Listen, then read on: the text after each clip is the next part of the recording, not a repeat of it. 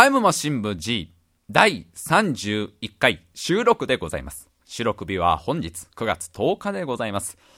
すっかりね、夏も終わりが近づいてまいりまして、えー、気温なんかもね、今日は随分ぐっと下がりまして、えー、秋がもうすぐそこまで来ているんだなという、えー、そういったところです。え特にタイムマシン無事は関係がありませんね。え季節の移り変わりなど全く関係なく、え今週もですね、私のこの先生から、選手先生から始めさせていただきたいと思います。えそれでは皆様ご清聴お願いいたします。先生今週のタイムマシン無事は、季節の話など一切せずに、ロボットアニメの話しかしませんもう一つ先生今週のタイムマシン部 G は、ものすごーく長くなるので、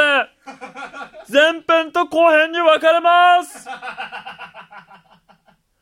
2013年9月10日、タイムマシン部 G 代表、白井亮はい、皆さんご清聴ありがとうございました。はい、そういったわけでね、えー、今週もタイムマシン無事はロボットアニメの話しかしませんよ。ね、美味しい秋の味覚がすぐそこまでとかね、えー、この時期大変な残暑対策の話なんか全く出てきません。もう延々とこっからですね、もう数十分以上にわたり、えー、私があの、ロボットアニメの話をし続けるといった回でございますね。そうです。予告もしました。え今週のタイムマシン無事、オレフィックリム3巡り合いロボ編といたしまして、え90年代のロボットアニメの話と、私がどういう風にそのロボットアニメ大好きになっていったかという話でございます。あの、まあ、ここまでね、本当オレフィックリム1、2とこうずっと聞いてきてくださった方もいらっしゃると思いますし、本当にありがとうございます。ついてきていただいて本当にありがとうございます。今週からね、あの、聞いてくれてるという方もいらっしゃると思いますので、そもそもこの企画はどういった企画なのか、ね、ちょっと皆さんももうわかんなくなってきてるんじゃないかなと。あれなんか最近タイムマシン無事はもうずーっとロボットアニメの話しかしてないけど、そういうラジオだったっけと 思われてる方多いと思うんですよね。なんでそのオレフィックリムってそもそもなんだという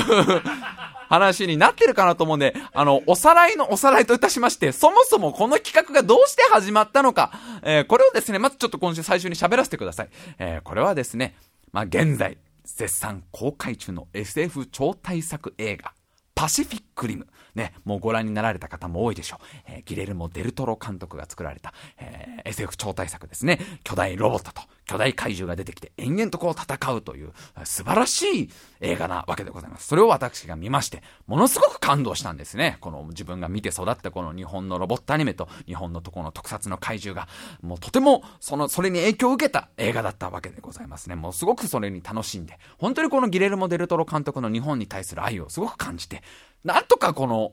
感動した気持ちを感想として喋りたい。まずあったのは、パシフィックリムの感想が喋りたいだったんですね。言う失いがちですけど。パシフィックリムの感想が喋りたい。この映画の、この素晴らしい映画の感想を喋りたいっていうのが一つ。そしてこのまあ映画ね、そのロボットアニメにすごく影響を受けている映画でしたから、まあ、自分はロボットアニメが本当に物心ついた時から大好きなので、少しでもこのロボットアニメの素晴らしさをね、皆さんに少しでも伝えることができたらなということで、まあロボットアニメの簡単な歴史をね、ちょっとお話しさせていただけたらなとね、まだガンダムなんて見たことないよとか、マクロス見たことないよとか、マジンガー Z なんて名前も知らないよという方のためにね、あの、軽くですよ、あの、日本のロボットアニメっていうのがどういうものがあって、どういうふうなこう時代の流れを送ってきたのかっていう話をして、で、最後にですね、私、私、白井亮が、これどういうふうにロボットアニメにハマっていって、どんな思い出がそれぞれの作品にあったかみたいな、そういう話をするという企画だったんですね。ちょっと皆さんびっくりされるかもしれないんですけど、当初の予定を少しばらさせていただいてよろしいでしょうかね。え、当初の予定というものがありましてね、このオレフィックリム、まあ、現状3部作になってしまっているわけなんですけど、もともとはこれ1本で終わるはずだったんですね。ええー、1回分の放送で、60分の1回分の放送でこれ全部終わるはずだったんです。今週の最後までを全部終わるはずだったんです。えー、ね、なんだかんだって3週間にわたっちゃってますけど、本当は1週分だったんです。で、この内訳がすごいですよ。元々の当初の私の、なんて言うんですかね、これぐらいの時間で喋りきれるだろうという計算がね、甘すぎるんですよ。この間、あの、私のノートからメモが出てきましてね、あのすごいですよ。ちょっとその書いてあったメモがひどいですよ。まず、パシフィックリムの感想。これを20分で喋ろう。で、次に、ね、ロボットアニメを知らない人に向けたロボットアニメの歴史。これを20分で喋ろうと。最後に、ここが一番大事と線が引いてありました。最後に僕がどうしてロボットアニメが好きになって、どういう作品を好きになっていたか、ここを20分で喋ろう。綺麗に60分と書いてありました。えー、じゃあ、まあ、現状どうなったか、ここまで聞いてくださってる方だったら、おい、ふざけんじゃねえぞ、この野郎と。お前ばっかじゃねえのお前は、お前は時計の短い針と長い針、どっちがどっちかわかんない子だろうと。お前はそういう子だろうと。思われてるかもしれませんね。そうですね。実際どうなってしまったか。ね、パシフィックリムの感想。ね、当初20分の予定が、えー、これがまあ綺麗に40分というね、まあ大体倍かかっちゃったわけ。まあここら辺はただあれですよ。まだまだ、そそんなね、あの、コントロールできますよ。残りの2つを10分10分でやれば1時間で終わるはずだったんですから。で、続いてのこのロボットアニメの歴史。ね、えー、マジンガー Z から始まり、えー、ずっとこれスーパーロボット、70年代スーパーロボットブーム、80年代リアルロボットブームと、ガンダムとかマクロスの話。えー、ここですね、実際の、まあ、本、来の予定だったらこれは20分だったのが、実際はなんと、ま、約140分という、ちょっと、まだ時計の読み方がやっぱわからないのかもな。うん。あのね、違うんだよ。あの、お父さんとお母さんが使ってる時計はデジタル時計だからね。学校のあの針のはわからないのみたいな。ちょっと、まあちょっとですよ。言うてもまあ120分くらい過ぎただけですから、ほんの、ほんのわ、ほんのわ、ほんのわずかなズレですよ。ほ、ほんのわずかなズレによって、些細なズレが徐々に徐々に大きくなってしまって、なんだってそうでしょ？人と人との関係だってそうでしょ？最初はちょっとした、ちょっとしたズレ。ね？ちょ、ちょっとこう、メールの返信が一日遅れたみたいな、ちょっとしたズレがどんどんどんどん大きくなっちゃって、気づいたらもう分かり合えないみたいなね。え、このオレフィックリムもそうだったんですね。あれ、なんかちょっと、ちょ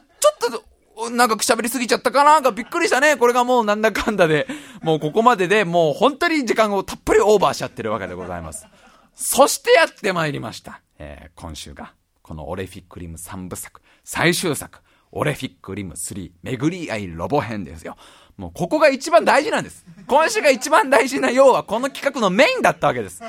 こんだけロボットアニメ、アニメアニメの話をベラベラする私、白井亮が、ね、どういう風にロボットアニメと出会って、どういう風に好きになってたか、ここを一番大事に喋んなきゃいけないから、そりゃ長くなるよ。そりゃそうだよ。当たり前だろそりゃそうだよ。反省なんかねえよ。もう後悔もねえよ。もう暴走するしかねえよ。おお舐めちゃいけねえよ。ブレーキかけると思ったか？ここまででもう時間をよ。時間も100分以上オーバーしてんだから、2時間以上当初の予定からオーバーしてるからって、俺が少しでもブレーキかけると思ったか？いや、もうここまでいってアクセルをかなり踏み込んでるよね。え、今週おそらく一番長くなります。え、オレフィックリム3、えー、めぐりあいロボ編といたしましてね、やっとここから90年代ロボットアニメの話をこうしていこうという回でございますね。ぜひぜひあの皆さんね、ほんと覚悟していただいて、もうこの後本当にですよ、ロボットアニメの話しか出てきませんのでね、あの、で、できればですね、あの、ワン、ツー聞いてない方、オレフィックリム1とオレフィックリム2をまだ聞いてない方はですね、そっちから聞いていただいた方が、ワンから聞いていただいた方が流れが理解できますので、まあ、長いですけど、すごく長いですけど、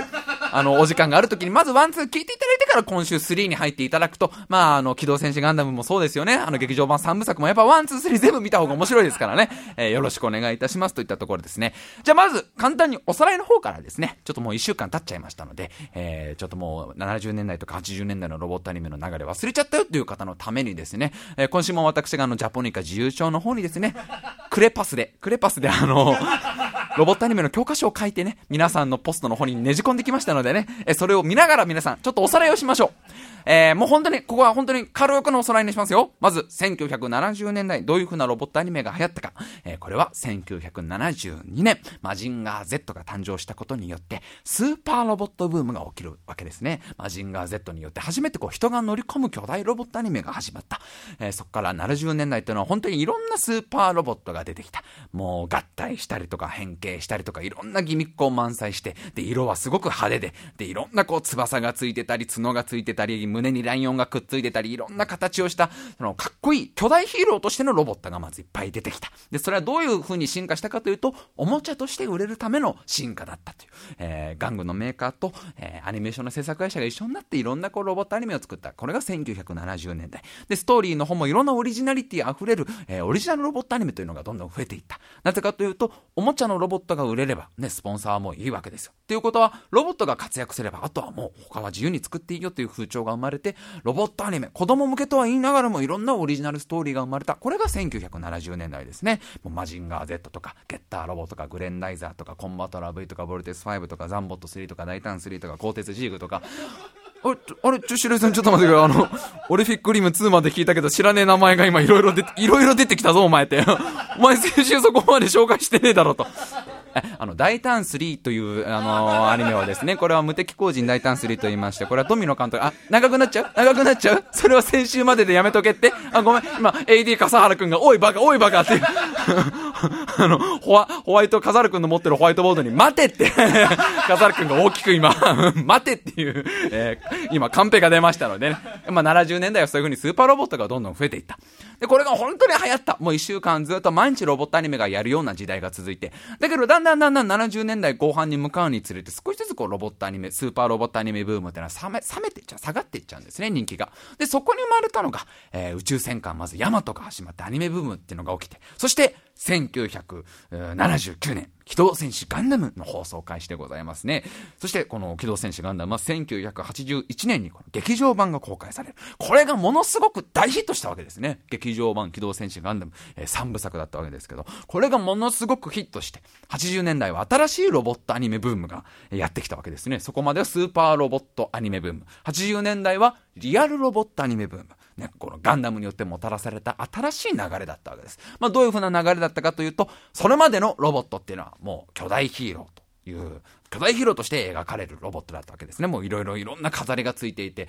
いろんな合体変形もして、もう、でっかかったわけです。何十、50メートルとか40メートルとか60メートルみたいなロボットたちのが、リアルロボットブームっていうのは、巨大ヒーローじゃなくて兵器として描かれていく。ね。どんどんどんどんデザインもシャープになっていって、どんどん人間に近いフォルムになっていって、で、大きさもどんどん小さくなってね、もう18メートルとか15メートルぐらいの大きさのロボットが増えていって、えー、よりリアリティ溢れるロボットが増えていった。で、ストーリーも本当に変わった。ストーリーもそれまでは完全懲悪向けの子供向けのロボットアニメだったのが、このリアルロボットアニメというのは、すごく難しい作品が増えていったんですね。もう使われる題材も戦争とか、こう人間同士の争いをまずメインに使い出したりとか、えー、もうストーリー自体もすごく複雑な人間ドラマの群像劇が増えていって、見る年齢層がどんどん上がっていったんですね。それまでは本当に小学生以下とか、小学生低学年が見るものだったのがロボットアニメなのが、このガンダム以降は本当に中学生とか高校生とか大人が見ても、えー、全然楽しめるような、そういう、うロボットアニメになっていた。それが80年代のリアルロボットアニメブームですね。ガンダムとかマクロスとかダンバインとかエルガイムとかザブングルとかね、えー、バイファムとか、えー、ボトムズとかガリアンとかね、あ、笠原さんがあの、また、知らないよという その、話してないよ。あ、ボトムズも、ダグラムも話してない。あ、そうだったね。先週あれだ、あのー、レイズナーの話で終わっちゃった。あ、レイズナーの話もしてねえよと。そうですほとんど、あ、モスピーダの話までしたしてねえよっていうモスピーダっていうのはね、すごいかっこいいロボ。あ、あ、この話はしちゃダメなの？え、じゃあ置いといて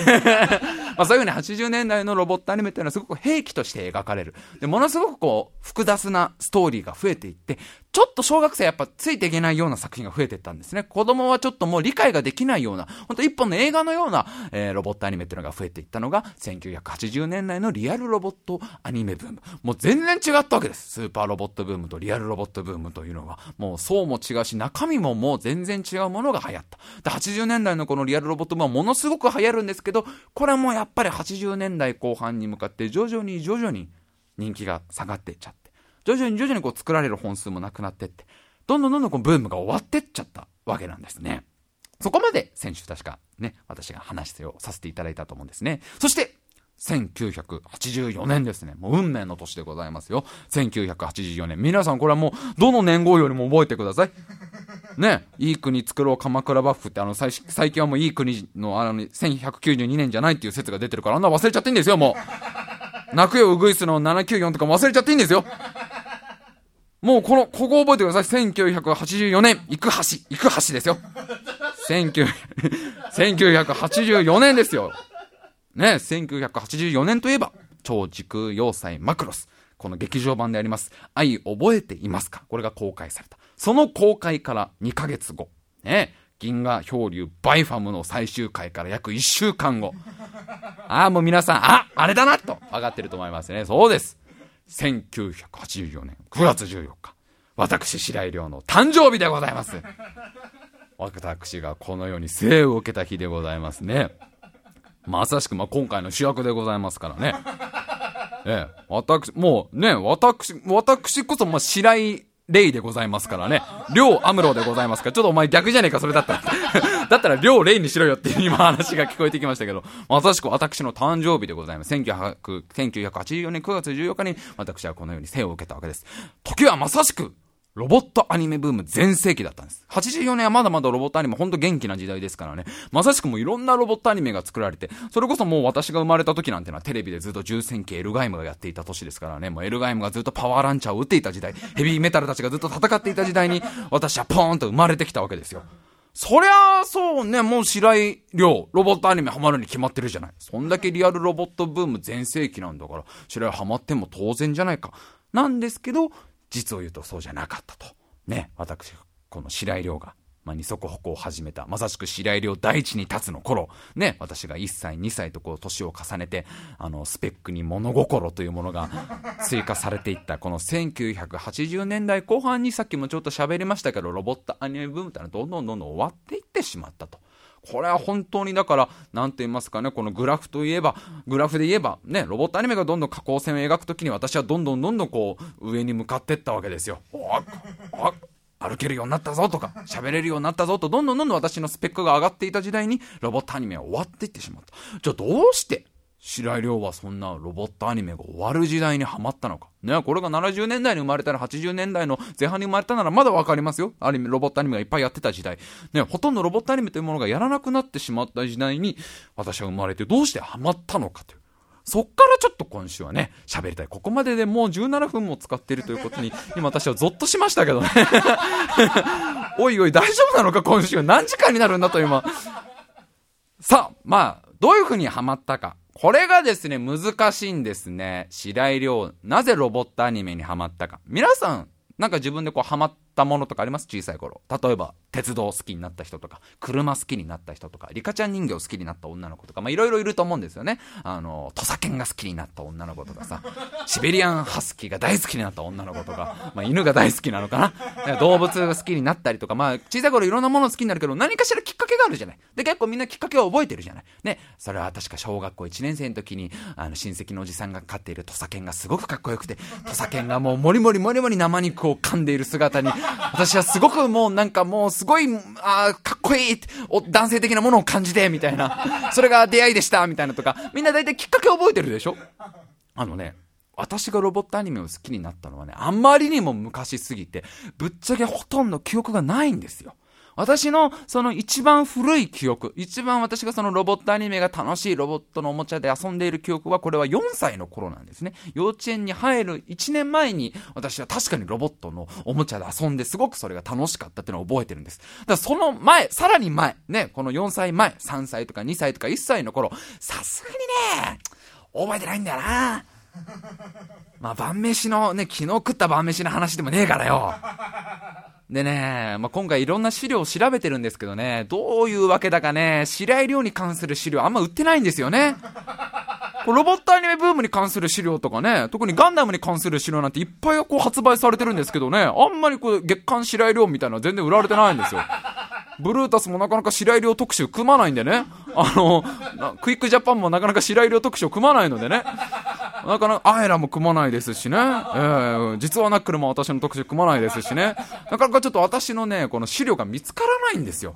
そうなると困ったもんです。自分の頭の中の記憶にもないし、ね、当時の資料もほとんど残っていないという、こういう状況の中で、自分がどういうふうにロボットアニメにハマっていったか。ね、なかなかこれは、でも喋らなきゃしょうがないし、どうにかしてこの調べようと思ったところに、実はですね、今回、特別に、このタイムマシン部 G のためですよ。本当この、本当にこのタイムマシン部 G のためにですね、あの、ある方がですね、あの、インタビューを受けてくださいましてね、本当これはもう特別なことなんです。あの、普段大変忙しい方でね、あのー、ほ本当普段はあの、パートと、えー、家事と、あの、趣味の歌舞伎鑑賞に追われている方なんですね。えー、今回特別にただ、タイマ新聞時のためならということでね、えー、インタビューを受けていただいたのがね、まあ私、白井亮の開発者であります、白井のり子でございますね。ええ、まあ皆さんもご存知かと思います。白井のり子。そうです。お母さんです。わざわざ、母親に電話をしてまいりまして。えー、びっくりしましたよ、うちの母は。何年ぶりだとお前から電話をするなんてと。ええいきなり母親に夜中電話をしまして、何かあったのか？と。ね、向こうからしたら。なんか、なんか事故に巻き込まれたのかとか、すごい心配したわけですよ。いや、そうじゃなくて。俺がどういう風にロボットアニメにハマったか覚えてるかという話をこの白井のり子にしてまいりましたのでね。えー、まあちょっと聞いてきたわけですね。あの、4歳前、私の白井亮ってのはどういう人間だったのか。もしかしたらヒントが隠れてるかもしれませんからね。まずじゃあ、私白井亮、1歳の頃、1985年の頃ですね。これちょうどアニメ、ロボットアニメで言えば、ゼータガンダムがやってた頃です。ゼータガンダムというのはガンダムの続編でございまして、えー、また同じ監督、富野監督が作ったガンダムの、本当そのまま繋がったような続編だったわけですね。ただ、このゼータガンダム、正直、視聴率的にあんまり成功しなかったんですね。ガンダムあんだけね、ものすごいヒットして、もうプラモデルもいっぱい売れて視聴率もどんどんどんどん再放送で上がっていったのに、ゼータガンダムあんまり成功しなかった。まあいろんな要因があるんですけど、やっぱ内容がすごい暗かったりとかね、えー、まあすごいゼータガンダムは本当面白いんですけど、当時の、その、今までのそのガンダムファン、そのファーストガンダム、一番最初のガンダム好きだった層からなかなか受け入れてもらえなかったりして、えー、ちょっとこう、作品としては、あんまり成功しなかった。それがまあゼータガンダムなわけですよ。その頃ちょうど私、白井亮1歳でございます。と、この白井亮1歳。もちろんこのゼータガンダム、見てなかったんですよ。さすがに1歳じゃ見てなかったんですね。じゃあ白井亮、ロボットハマってないでお前何にハマっていたんだと。お母さんじゃあ1歳の頃の俺は何が好きだったの？あんたはとにかくね、滑り台が好きでね。本当にあんたは滑り台中毒でね。あんたは歩けないのに滑り台を滑りたがるんだよ。すごい話でして、私は当時まだ二足歩行ができないんですね。まだ、あの、大地に立ってないんですよ。ほふ前進で、ほふく前進で公園内を進むらしいんですよ。で、ほふく前進で滑り台の階段を上がっていくんですって。腕の力だけで、この滑り台の階段を上がってって、で、スンとこう滑り台からこう滑り落ちるんだと。で、少し満足して、またほふく前進で、滑り台に進んでいくという。だから毎回公園に行くとこう服のこの正面側がもう泥だらけになるんだと。何回何回滑っても飽きないぐらい、あんたはとにかく1歳の頃もう滑り台が大好きでしょうがなかったと。で、とにかくどこに行くのもほふく前進なんだと。なんか活発な子だったんだってね。今じゃ考えにくいけど。歩けないのにどっか行きたがるから、どこ行くのもどこ行くのももうアスファルトもそう、公園もそう、もう気がつきゃほふく前進をしたがるんだと。まあおそらくあの前世が海兵隊だったと私は思うんですよね。おそらく乱暴的な人だったんでしょうね。ええまあ、とにかく、もうこう、往復前進で進んで滑り台で滑ってという。もう当時は滑り台か寝るっていうことしかなかったと。ええまあちょっとしたそういう虫ですよね。ええ もう滑るか寝るしか脳のないという。ね。セミとかの方がもうちょっと複雑なプログラミングされてんじゃないのってぐらい、もう親もびっくりするぐらいこの頃私は滑り台が大好きだったといったところでございます。さあ、そして時代を進みまして、そのさらに1年後、運命の1986年でございます。これ運命の1986年っていった意味があるんですね。1986年、ロボットアニメとしてはもう本当にどんどんどんどん、どんどんブームが終わってる頃ですね。えー、代表的な作品で言えば、ダブルゼータガンダムね、機動戦士ガンダムダブルゼータ。これまたゼータガンダムの続編でございまして、えー、これがですね、またちょっと視聴率的にちょっと転んじゃうんですね。ゼータガンダムのさらに続編を作った、ガンダムの言ってしまえば3本目なわけなんですけど、ゼータガンダムがすごい暗くなっちゃったから、ダブルゼータガンダムちょっと明るくしたんですね。内容すごく明るくしたら、今度は元々の一番最初のガンダムのファンにもあんまり受け入れられないし、ゼータガンダムのファンにもあんま受け入れられないという、ちょっとこう、やっぱり、えー、商業的にというか、視聴率的にうまくいかなかった作品なんです。まあ、ダブルゼータガンダムもちろん面白いんで機会があれば見ていただきたいんですけど、こういうふうに、あれだけね、言ってしまえば神話を築いたガンダムが転んじゃうぐらいですから、他のロボットアニメもどんどんどんどんこの辺りはですね、転んでいってしまうんですね。打ち切り作品がどんどん増えていってしまうんですよ。最終回だけ打ち切り、えー、最終回だけ、えー、映画じゃないわ、最終回だけビデオにしようとか、あの、いきなり最終回になっちゃうとか、そういう作品が増えていくんですね。で、この頃はもう新作もほとんど作られなくなっちゃって、えー、新しく作られた、この1986年に作られたロボットアニメってたった3本だけなんですよ。それぐらいどんどんどんどん、もう本当にロボットアニメが終わる頃に、やっと、白井亮第一に立つなんですね。えー、これだけ運命的だと言ったんです。86年4月だそうです。うちの 母が、うちの開発者が言うには、だいぶ遅かったと。1歳7ヶ月にしてようやく立ったと。ああ、これも二足歩行ですから、二足歩行なんとか間に合ったわけですよ。なんとかロボットアニメブームに間に合ったわけで、まだね、ダブルゼータガンダムやってますし、その頃はレイズナーとかやってる頃ですから、なんとか間に合ったんだけど、これがやっぱりロボットアニメにはまらなかったんだと。あなたね、まだその頃ロボットアニメじゃなくてね、滑り台なとお母さん覚えてるのは、量はとにかくね、泥が好きだったのよ。泥。か、か、母ちゃん、母ちゃんごめん聞こえなかった。もう一回言ってくねだからあんたはほんと滑り台が終わってこう、やっと歩けるようになったと思ったら、どういうわけか泥が大好きでね、泥遊びばっかりするの。で、今でもお母さん覚えてるけど、あんたはね、公園行ってね、雨の日の次とか水たまりできてるでしょ？そうするともう満面の笑みになってその水たまりに頭から飛び込むのよ。もう水たまりを見つけたら飛び込む、そういう動物だったの、あなたは。それ、何の意味があるの？まあ、あれじゃない？その、ほら、アフリカの象とかの泥泥浴び的なものだったんじゃないの？っていう。もうほぼそれは、すごい、じゃああれだ、本能的な遊びだったんだね。え、当時私ほんと泥遊びが大好きで、とにかく体中泥まみれにしないと気が済まない子なんだと。もうその、水たまりか泥があったらそれに体を浸からせるという遊びが流行るんだと。だからもう親としては、もう服を買っても毎回泥だらけにさせられるから、もうほんとそれ用の服ばっかりなんだと。泥遊びしてもいい用の服を着せて、で、公園に行くともう泥まみれになるから、えー、全裸になってその後家に帰るという、ちょっとしたまあ犯罪行為ですよね。えー、本当にあなたのそのもう1歳とか2歳の頃は泥遊びばっかりしてたという。だからロボットアニメにハマる前はもう泥ブームなわけですよね。で、その後じゃあ3歳頃、3歳頃は何かというところはおかんが言うには、あんたね、泥ブームが終わったらやっとね、来たのがね、うどんブームよ。もうずーっとうどん食べたが、お母さん、お母さんもうここまでに20分くらい喋ってんだからさ、いい加減その俺がいつそのロボットアニメにハマったか教えてくんないそしたらうちのおかんが言ってたのは、あんたがロボットアニメ好きになったのは、お母さんが覚えてない4歳ぐらいだと思う。俺と同じじゃんやっぱ4歳ぐらいらしいですね。えー、それぐらいの時に、えー、おかんが言うには、とあるロボットアニメにあなたものすごくハマったんだと。えー、とある、まあ当時テレビでやっていた、あるロボットアニメ。これがこの後出てきますけど、そのロボットアニメあんたは本当もうものすごく食いついて、で、本当にそれまであんまおもちゃを欲したが、欲しがらない子だったんだと。え、それはやっぱ泥があるから 身近に泥があるからおもちゃ欲しいなんて言わない子だったのに、そのロボットアニメの影響でおもちゃが欲しい、おもちゃが欲しいって言い始めるようになったぐらいあなた好きだったアニメがあったわね、という、えまさしく、だから僕の記憶とまさしくリンクする、えー、作品が登場する。これがまさしく私のオリジン・オブ・ロボットアニメだったわけですですね。えーあのまあ、その後ですね、ちなみに白井紀子のインタビューなんですけどね、えー、その後延々とですね、えー、私、白井亮が幼少の頃どれぐらい泣き虫で、どれぐらい甘えん坊だったかという、えー、白井紀子版のタイムマシン部が始まりまして、えーえー、その、その後、約30分ほどですね、えー、延々と私の幼少の頃の話を聞かされるという、ちょっとした悪夢のような展開になりまして、えー、私のね、この目の前に座ってレイディーカザル君は私の母親と会ったことがあるのでね、え、わかるかと思いますけど、え、これ皆さんリスナーの方ゾッとされるかもしれませんけど、私の倍ぐらい喋る人なんですね。え、超ガトリングトークの主婦なんですよ。え、延々とあなたが幼稚園の頃、あなたが小学生の頃はみたいな話になりまして、どれぐらい泣き虫でで、もうどれぐらいもう甘えん坊でしょうがない。まあ今で言うとこの甘ちゃんだったかという話が 延々と母親から聞かされまして、なかなかあの電話を切るタイミングを逃すという展開がありましたけど、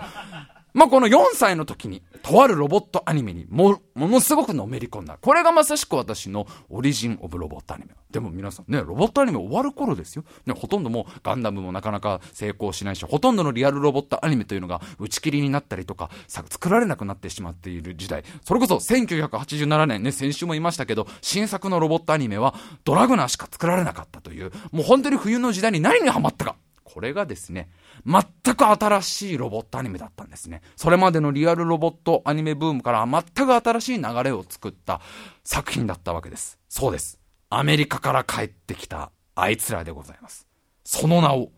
トランスフォーマーでございますね。まあ、ご存知の方もいらっしゃるかもしれません。それまでの日本のどのロボットアニメとも似ていなかった全く新しい作品。これがアメリカから帰ってきたんですね。さあ、この後やってまいりますよ。やっと、この長すぎるちょ、長すぎる序章が終わりまして、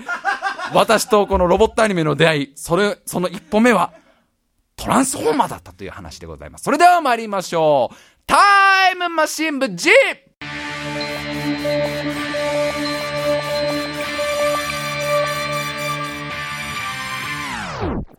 Rhythm of, rhythm.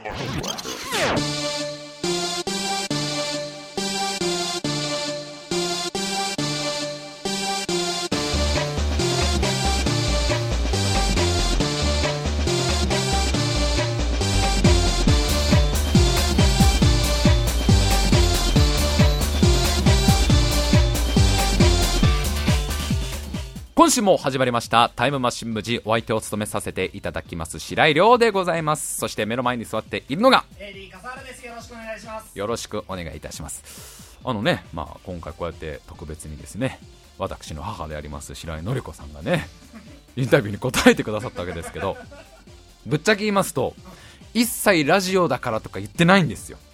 最初に電話かけた時点でラジオで今度こういう話をするからさとか一切触れてないんですよ。ね。もうだって、なぜかというと親に聞かれたくないから、絶対に。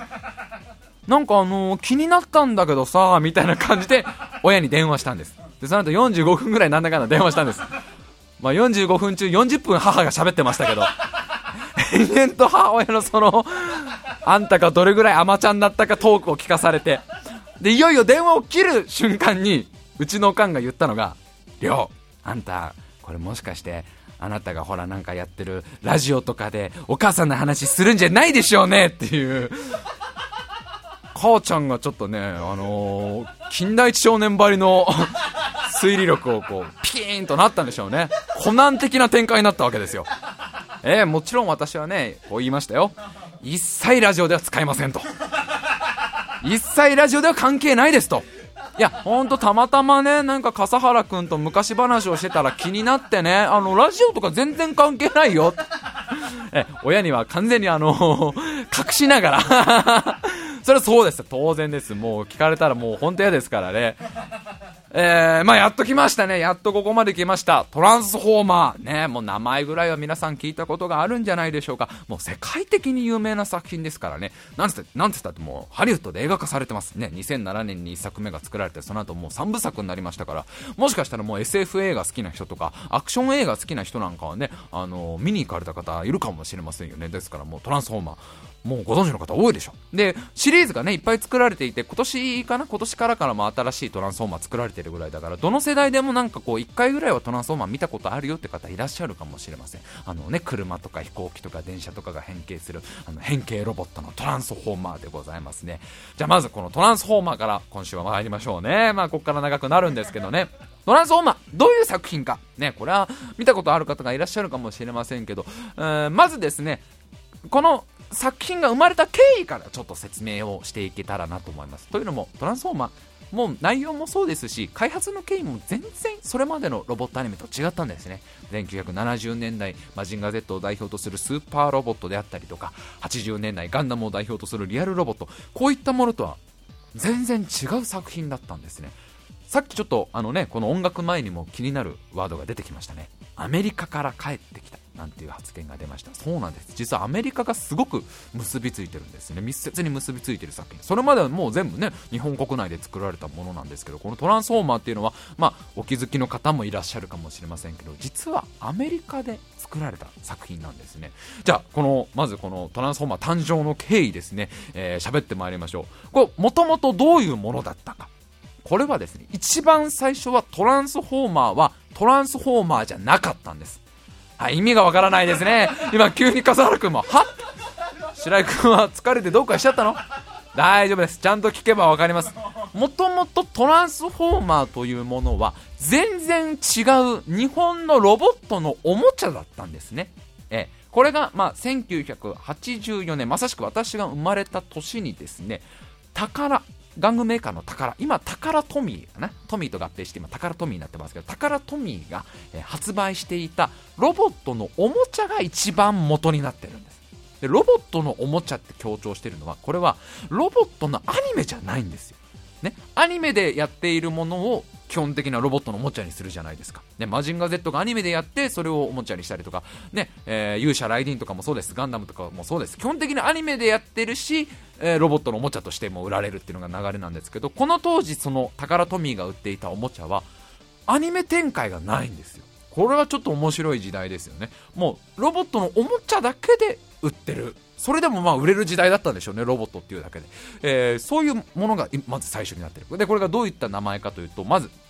ダイアクロンというシリーズだった。タカラトミーが販売していたダイアクロンシリーズ。これは本当にアニメとかじゃ一切やってなかったんです。ダイアクロンシリーズといういろんな車とか飛行機とか電車とかが変形するロボットのおもちゃ。これを日本の、えーおもちゃ屋さんで売ってたわけなんですね。まずこれがもう一つと。そしてもう一つ、同じくタカラトミーが、当時タカラが、タカラが作っていたミクロマン。いやこれ聞いたことあるかもしれないね。ミクロマンっていうね、小さい小さいそのお人形さんのおもちゃなんですね。お人形さんっていうかなんかサイボーグ戦士みたいな感じなんですけど、えーその小さい男の子版着せ替え人形みたいなね、小さい人形にいろんな鎧を着せたりとか、えー武器を持たせたりする、そういうおもちゃがすごい流行った時期があるんです。そのミクロマンのシリーズの中の一つに、ミクロチェンジシリーズというものがあったんですね。これがですね、えーちょっとまた面白いものでして、いろんな身近な時計とかカメラとか、その小さいものがロボットに変形するというおもちゃだったんです。で、これもアニメ展開はないんですよ。漫画の展開とかあったらしいんですけど、基本テレビアニメはやってないんです、ミクロマンのこの当時ミクロマンシリーズっていうものは。あくまでもおもちゃとして売る。それでもやっぱり子供たちはすごい、ミクロマンなんてすごい売れたらしいですからね、えー当時はやっぱり売れていた。この2つ、ダイアクロンとミクロチェンジシリーズ。全然別物の、えーでも同じくどっちも、えー変形ロボット玩具ですよね、えー飛行機とか車が変形するのがダイアクロンですしカメラとか時計とかが変形するのがミクロチェンジシリーズ。これをまずタカラさんが日本で売ってたわけです。でこれまあまあヒットしたらしいんです。結構まあまあ売れたらしいんですけどこの2つダイアクロンとミクロチェンジシリーズを今度はアメリカで売ろうって話になったわけなんですね。ここでやっとアメリカが出てくるわけです。まあ言ってしまえば輸出したわけですよ。この日本のすごくクオリティの高い特にねもうダイアクロンなんて本当にあのーすごくクオリティ高いんです、まあ、ミクロチェンジシリーズももちろんそうですけど今見ても全然今の子供たちでも欲しがるじゃないかっていうレベルのすごい精巧に作られたロボットのおもちゃなんですけどこれをアメリカで売ろうと。まず一回アメリカに輸出したわけなんですね。で、まあ、アメリカ側で実際じゃあこの商品を売るのはアメリカのおもちゃメーカーハズブロ社という会社、えーここがアメリカでじゃあ販売を担当しましょうと、まあ、タカラとこのハズブロ社が業務提携したわけでございますまずここの流れがちょっともうこの後トランスフォーマーに行くのかっていう流れですよね。まず、のなんだなんだみたいな話。全然今までのロボットアニメとは違うでしょ日本で独自に売っていたそのロボットのおもちゃをアメリカに持ってって。で、アメリカのじゃあハズブロ社、このダイアクロンとミクロチェンジシリーズをじゃあ実際アメリカで売るってことになったわけですね。で、タカラとまあハズブロ社が一緒にいろいろ戦略を考えたんでしょう。ここで、ここでですよ。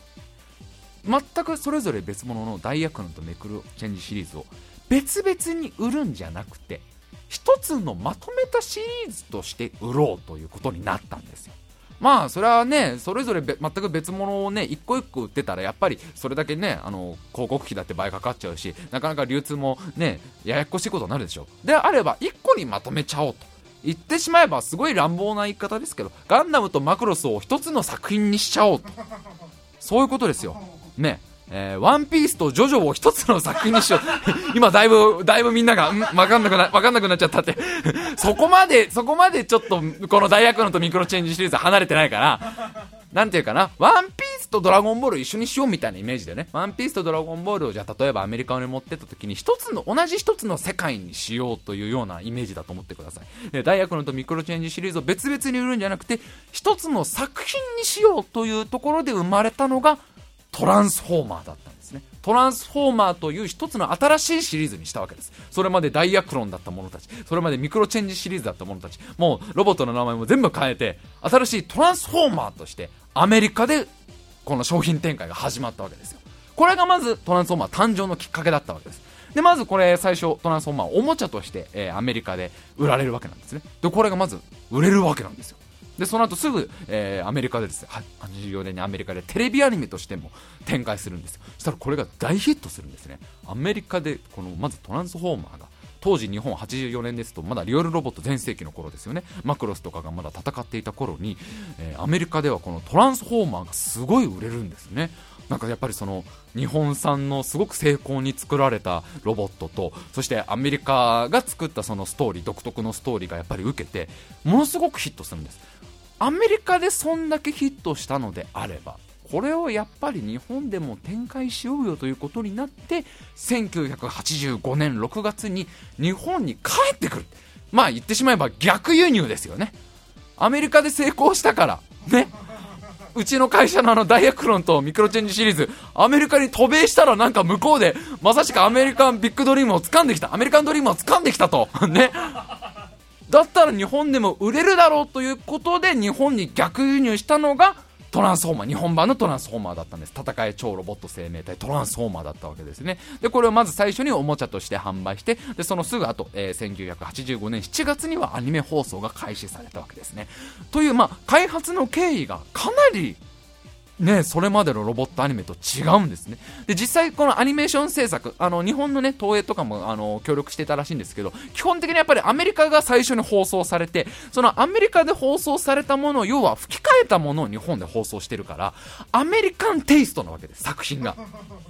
全然違うって私が何回も言ったらなんとなく意味が分かってきたでしょ？日本のアニメとアメリカのアニメってさもうパッと見全然違うじゃないですか作風がだトランスフォーマーもやっぱり全然違ったわけなんです。まあ、何回も全然違うって言っても何が違うんだよと、えーね、あの言わ思う方も多いでしょう。決定的に違うポイントがあったんですねこの戦い超ロボット生命体トランスフォーマーはそれまでのロボットアニメと。えーね、これはもうここまでオリフィックリムを聞いてくださった方だと分かってくれるかなと思うんですけど日本のロボットアニメにはある特徴がありますね。マジンガー Z から始まってここまでずっとマクロスまで話してきましたけど全部に共通する、まあ、それぞれいろんな個性的なロボット出てきましたけど共通する一つの要素がありました。それは何かというとマジンガー Z から始まりました。そう。人が乗り込むということ。これが日本のロボットアニメのまあ特徴だったわけです。ガンダムだってそうですしマジンガー Z もゲッターロボもみんなこう人が乗り込んで主人公が乗り込んで戦う。それがロボットアニメをすごくもう盛り上げた、えー要因だったわけですよ。トランスフォーマーは人が乗り込まないんですよ。これがまず決定的に違う。トランスフォーマーというのはトランスフォーマー自身たち。このロボット自身が命を持ってるんですね。トランスフォーマー自体が生きてるんです。なんたって超ロボット生命体ですから。ね、彼ら自身がまず命を持っていて意志もあるし感情もあるし普通に喋るんです。ベラベラベラベラよく喋るんです。で人間たちも一応出てくるんですけど人間たちはあくまで脇役のポジションなんですね。脇なんですよ。主役はロボットなんです。このトランスフォーマーなんです。でもう一個特徴としては日本のロボットアニメそこまでは基本的にロボットっていうのは主人公側一体だけっていうのが多かった。まあ、リアルロボットになるとちょっと違ってくるんだけど、スーパーロボット系ってのは基本的にマジンガー Z だけ。で、まあ、仲間でちょっとね、あの、さやかさんが乗っているダイアナン A とかで、あ、アフロダイか、アフロダイ A が出てきたりとか、ボスボロットとか、まあ、ちょっとお助けメカみたいな何体か出てくるんだけど、基本的にはこう主人公が乗る、ね、一つのロボット、ライディーンとか、えー、コンバトラ V とか、一体だけのロボットが戦うんだけど、トランスフォーマーはいっぱいロボット出てくるんですよ。めっちゃロボット出てくる。もう味方側もううじゃうじゃいるし、敵側もロボットうじゃうじゃいるの。で、彼らはみんなロボット生命体だからみんなそれぞれ性格があって、みんなそれぞれ、あの自分の意志があって、で、みんなよくベラベラベラベラ喋るんですよ。というのは、というのはこれは、つまりは、80年代の群像劇にもちょっと近いわけですよね。1980年代リアルロボットっていうのは人間たちの悲惨なね、こうすごいシリアスな群像劇だったっていうのは喋ったと思うんですけど、トランスフォーマーっていうのはロボットたちの単純明快な群像劇になってくっていう、全くどの年代のロボットとも違うそれがトランスフォーマーのやっぱり特色でしょうね。えー、そうなんです。トランスフォーマー。まあ、なんでこんなにね、いっぱいロボットが出てきたか、もう、その、味方側、正義軍団側も、えー、大体10体ぐらいかな。えー、10体ぐらいロボット出てくるし、で、敵側も10体ぐらい同じぐらいもういっぱい出てくるんですね。で、特に主人公1人とかはないんですよ、基本的に。まあ、もちろん敵の司令官とか味方の司令官はいるんですけど基本群像劇だから誰しもが毎回毎回主役になるような作品。なんでこうなってたかというとやっぱ開発の経緯がもともとはこのダイアクロンシリーズというダイアクロンっていうその誰かを主役にしたダイアクロンっていうロボットが1体いるんじゃなくていろんなロボットを展開させたシリーズが元になってるからもともとの開発の経緯からもうロボットがいっぱいあるんだよね。でその商品を売るためにやっぱりこのトランスフォーマーの展開にしてるわけだから大学のシリーズでもう何体もロボットがあったわけ10体ぐらいあったのを全部アニメに出したらそれアニメの中でもいっぱい出てくるわけよこれがまずすごく斬新なんですよね。それまでのロボットアニメじゃ考えられない。だから毎週毎週ね、もう敵味方合わせて20体ぐらいのロボットが出てきて、まあよく喋るんですよ。ベラベラベラベラベラベラベラベラ喋るんですね。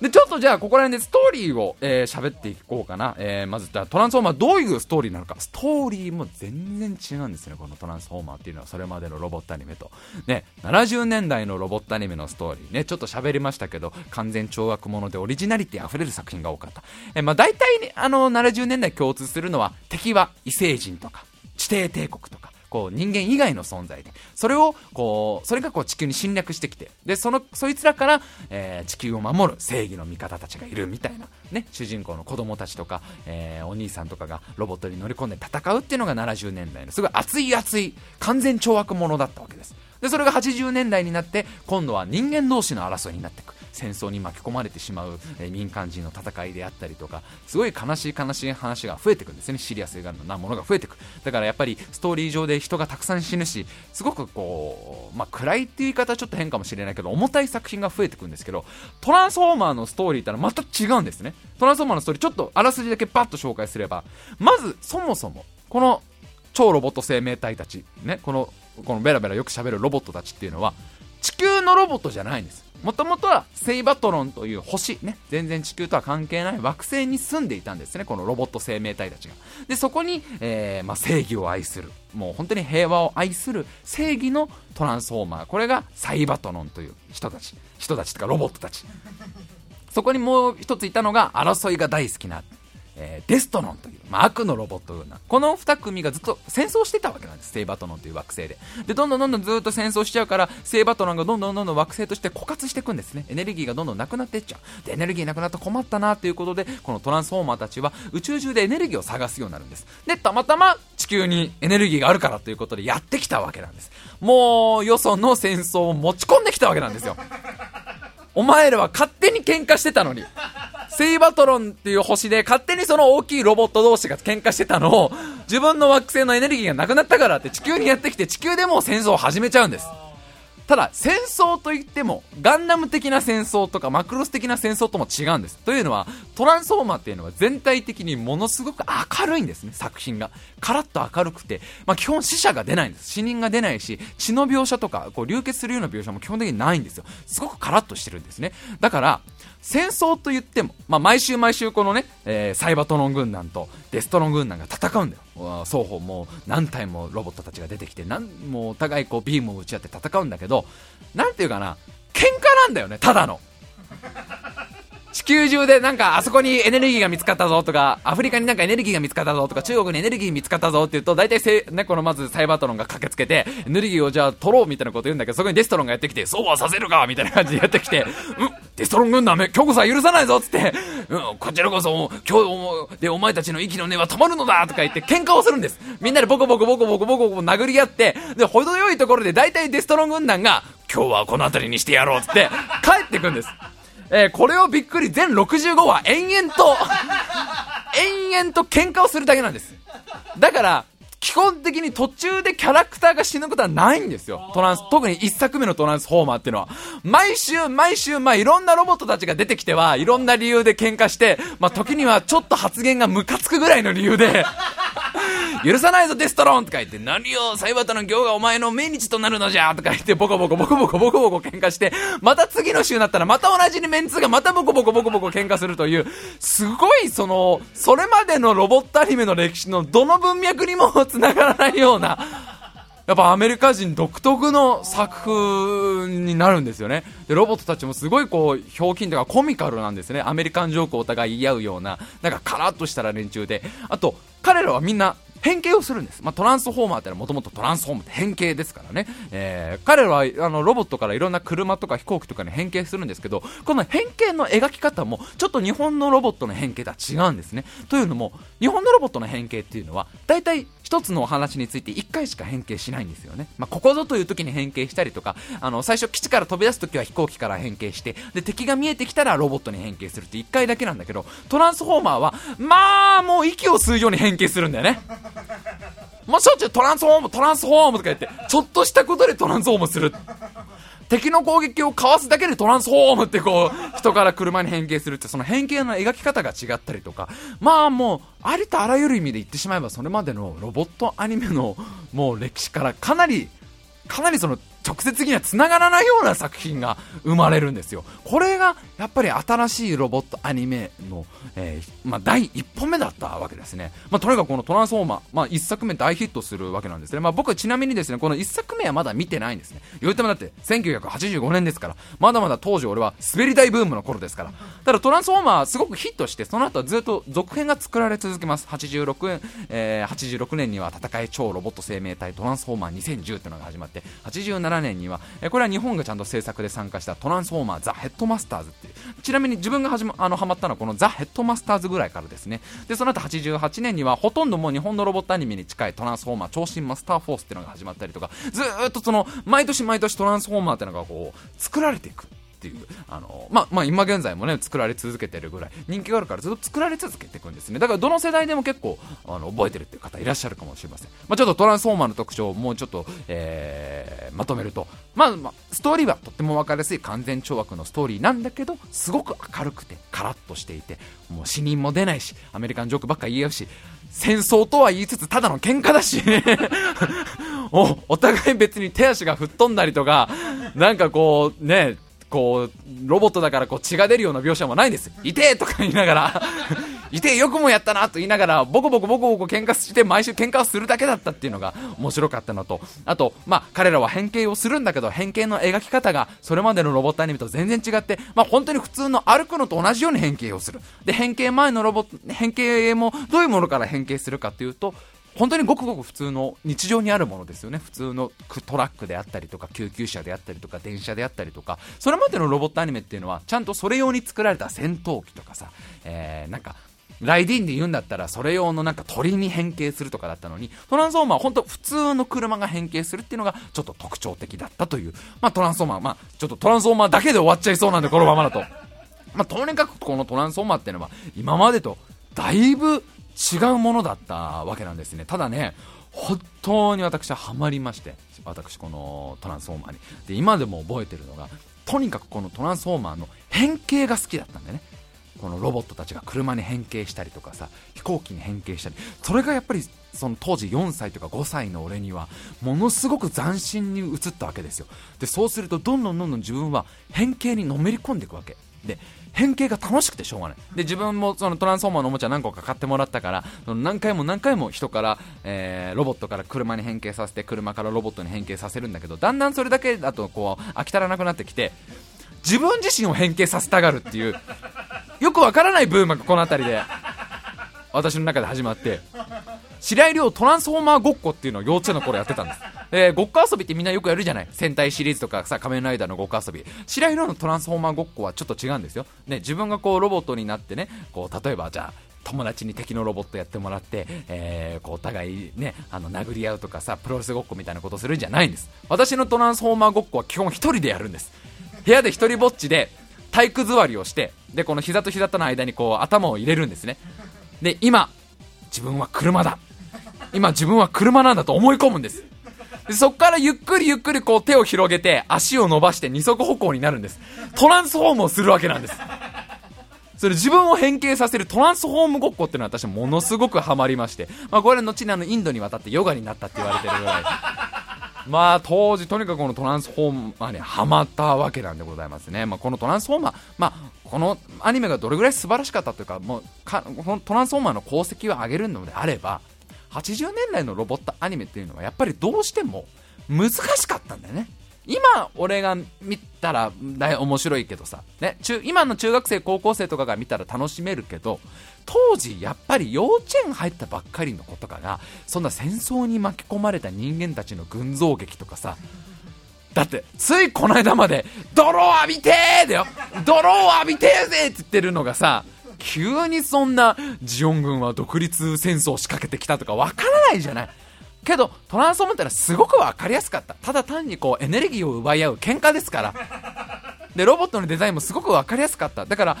新しい世代をやっぱり取り込んでったっていうのはこのトランスフォーマーの功績だと思うんですね。というのもね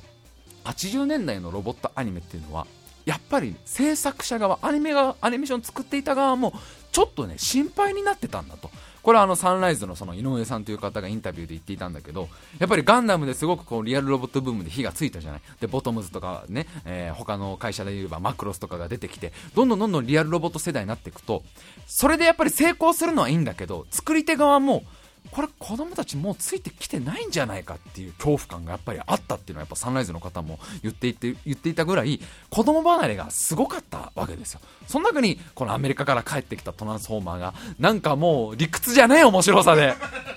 子供たちを取り込んだといったところがやっぱトランスフォーマーすごかったんじゃないでしょうかね。まあこっからですね日本のロボットアニメもどんどんどんどん変わっていくわけなんでございますね。ただこっからがすごく長くなりますのでもうこの時点で1時間喋ってしまってるんですねえー、っと、前後編の終わんのかなっていう今。マジかよって今。今、皆さんの中で、おい、マジか、前後編でも終わんねえのかよ。いや、大丈夫かと思うんだけど、大丈夫かなって今、前後編で終わらない可能性が今出てきてしまいました。ええー、もしかしたら前後編、前編後編1後編2の可能性が今あります。まあ、ここまでのおさらいとしては80年代のロボットアニメブームが終わっていたところにやってきたのがトランスフォーマーだったっていう。でこのトランスフォーマーが実は時代の新たな流れを作っていきます。さあちょっとですねじゃあ先に90年代のロボットアニメのキーワードだけ言っとこうかな。このキーワードを押さえておいてもらうとこの後の話が分かりやすいです。70年代と80年代と違った90年代のロボットアニメ。70年代のロボットアニメというのはロボットが巨大ヒーローとして描かれて完全、えー、超悪のオリジナルストーリーが生まれていった。で80年代というのはロボットが、えー、ヒーローじゃなくて兵器として描かれて、えー、シリアスな軍道劇が生まれていった。90年代はまた違うんです。90年代のロボットのキーワードは短さですよね、えー、短さ。親しみやすさですね。親しみやすさっていうのがまず1個。そしてストーリーの特徴これはですね日常でしょうね。日常。これがやっぱりすごくあのー、キーワードになってくると思います。この後もう本当に長い長い話になってきますので ちょっとなんとか終わらせましょう。えぜひぜひ、えー、この後のオレフィックリム3、えー、巡り合いロボ編後編も聞いていただけたらなと思います。